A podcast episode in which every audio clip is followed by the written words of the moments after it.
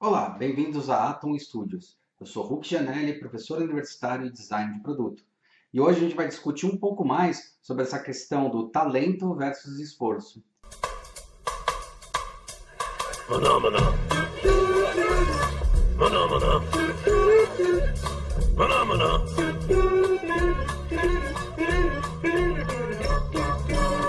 Talento versus esforço. Qual dos dois pesa mais?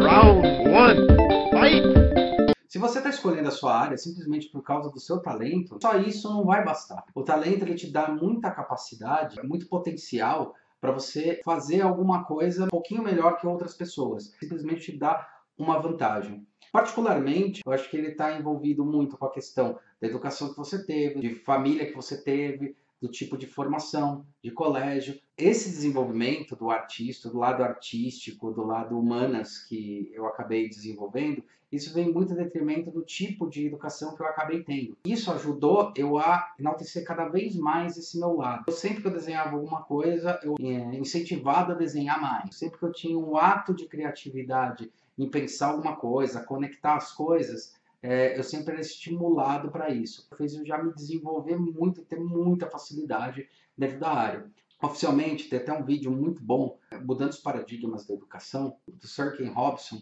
que é um grande educador britânico, né? Ele mostra, através de um teste que ele faz num livro que ele escreve, que chama o Teste do Bacalhau, ou Goldfish, sobre dois tipos de pensamento que você pode ter o pensamento divergente e o pensamento convergente. O pensamento convergente é o que faz você tentar chegar a uma resposta. Você tem uma pergunta e só existe um tipo de resposta para ser dada para essa pergunta. 1 então, mais 1, quanto que é? 2. 2 mais 2? 4. 4 mais 4? 26. É brincadeira. 8. Porém, existe um outro pensamento que é o pensamento divergente. É um tipo de pensamento que possibilita você a dar mais de uma opção de escolha de resposta. Ou seja, é, 1 mais 1 pode ser 2, como pode ser 3. Você fala, não, mas 1 mais 1 sempre vai ser 2. Aí depende do ponto de vista. Uma outra teórica muito boa, que é a Lala, né, que ela fala mais, muito sobre economia criativa. Então é um negócio muito curioso no conceito básico. Se você tem uma ideia e eu tenho uma ideia, no final das contas nós temos três. A minha, a sua e a nossa. Ele dá a possibilidade de você botar aquele se não. E se não? E se não for isso? E se a gente pensar em outras respostas, em outras coisas? Matérias de exata, isso daí fica um pouco menos exacerbado, porque você fala, olha, eu estou fazendo uma conta, essa conta ela tem resultados, a soma de coisas ou a multiplicação e assim por diante vai dar um número efetivo. Assim como o próprio Einstein já mostrou pra gente lá atrás, né, há muito tempo, uma das coisas mais importantes é a criatividade. Uma mente que se abre nunca mais volta ao tamanho original. O que, que isso tem a ver com talento versus o esforço? O talento você vai desenvolvendo. Você nasce com potencial, muitos pedagogos falam isso, né? A criança é cientista por natureza, ela testa, ela testa, e ela testa, erra, testa novamente, erra, testa novamente até chegar a uma resposta. E isso possibilita achar respostas diferentes para as coisas. E a criança ela tem muito esse pensamento divergente. Obviamente você pode ter muito mais facilidade, mas ele é estimulado. Quando você chega aí na fase adulta, o talento ele ajuda muito a você ter a sua tomada de decisão. Ele ajuda, ele facilita. Você fala, pô, eu vou pra falar que eu acho bem mais legal, bem mais curioso. Mas isso não isenta hipótese alguma que você não tenha que estudar, não tenha que se esforçar para que as coisas aconteçam. Não é uma coisa você ter carros diferentes, né? Então você tem um carro mais rápido com motor mais forte, outro com motor mais fraco. Obviamente você tem a vantagem do motor mais forte, né?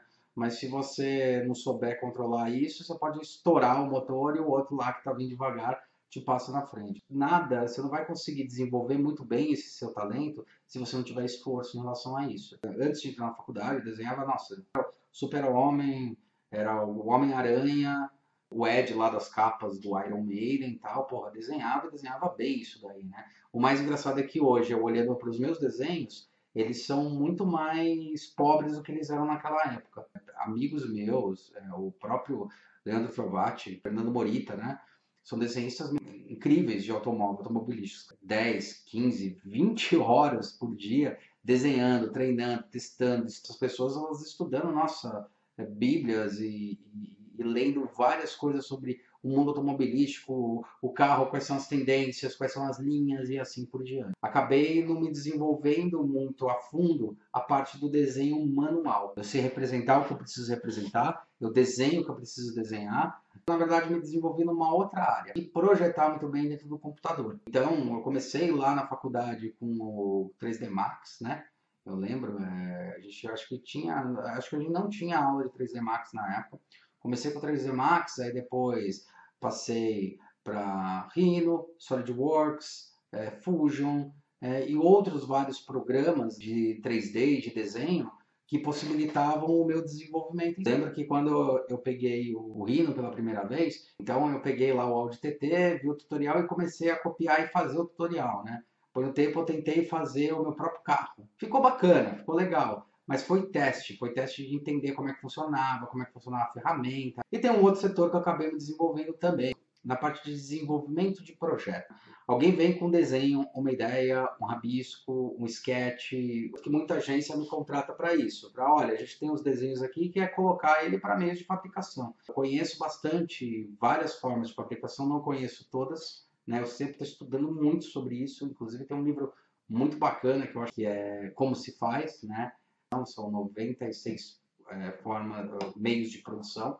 É legal porque dentro dele tem explicações muito simples sobre como funcionam vários processos. Sempre que eu tinha um projeto novo para fazer, eu ia entender quais são as quais eram as técnicas de produção daquilo lá, mas eu queria entender até o fim. Então eu ia conversar com o engenheiro, com o cara lá do chão de fábrica, ia conversar com o cara que colocava o material na máquina, ia conversar com todas essas pessoas, né, para entender quais que eram os processos. Hoje as empresas elas contratam meu serviço principalmente para falar, olha, eu tenho uma ideia na cabeça, eu tenho um desenho aqui, um sketch na mão, mas eu preciso desenvolver isso aqui para ser fabricado em grande quantidade em tal processo. Eu faço também nas tecnologias, né? Então quando eu fui a primeira vez desenhar um celular, é, que é o Blob, nossa, eu estudei tudo que eu podia sobre injeção de plástico. Fui até a fábrica de injetar, entendi qual era o ciclo, como é que funcionava, qual era o plástico que ia ser usado, de que maneira, como é que eu podia usar melhor, como é que era feito o molde, quais eram as coisas que tinham que ser feitas para que o molde pudesse ser produzido. Né? Hoje em dia, com a mudança que a gente tem